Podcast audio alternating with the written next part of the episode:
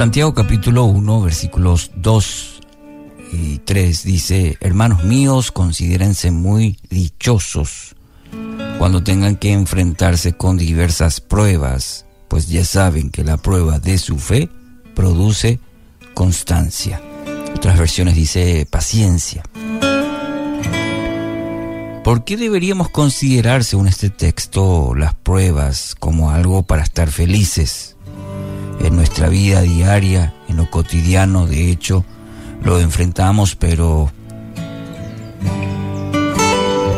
¿a qué se refiere este texto con estar dichosos o que diría somos bienaventurados, dichosos, cuando pasamos por diversas pruebas, como dice Santiago? Algunos aspectos a considerar en base a este texto. En primer lugar, profundiza nuestra vida de oración.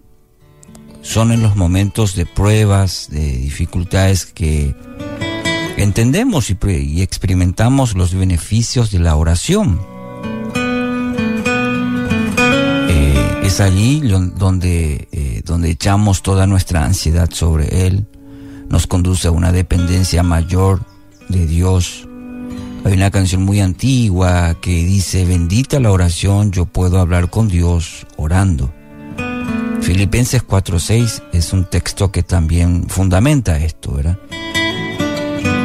Por eso véalo como un tiempo en donde acercarse a Dios, cuando los momentos de prueba, la oración cobra un valor muy importante porque ahí fundamentamos nuestra relación con Dios, nuestra dependencia de Dios y nuestra fuerza en Dios.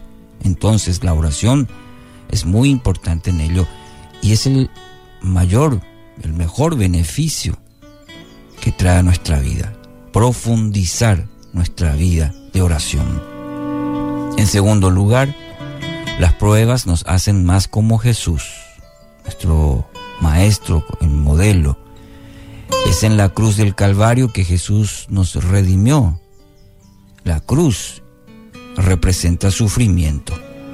Lo que la cruz eh, simbolizaba en aquel tiempo de Jesús era la muerte más cruel, el sufrimiento cruel para aquella persona que eh, iba a la cruz.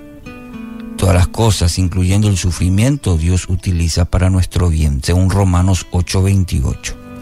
El mismo Jesús pasó por por el sufrimiento, la cruz representa ello, pero siempre con un mensaje de esperanza. De hecho, Jesús nos redimió.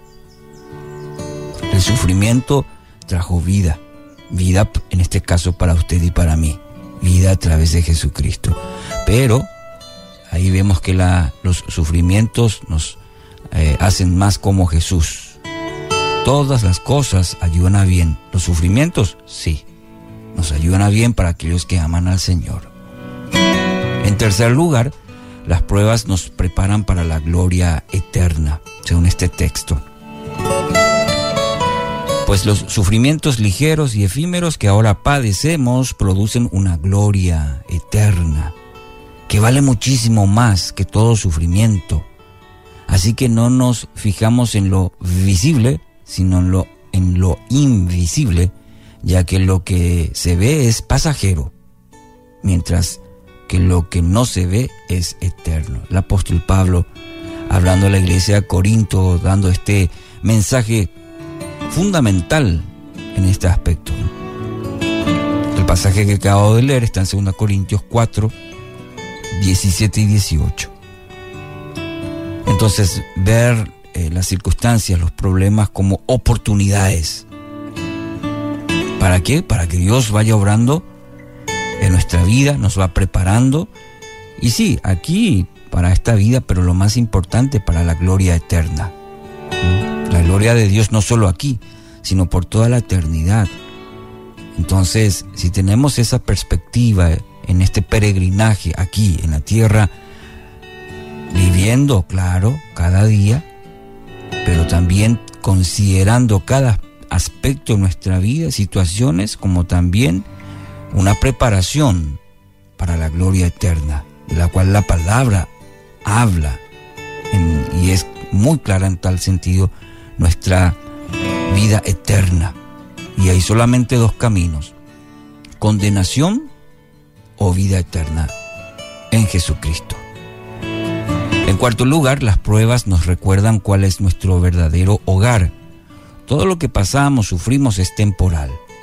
Debemos, lo que ya mencionaba, aprender a vislumbrar nuestro verdadero hogar.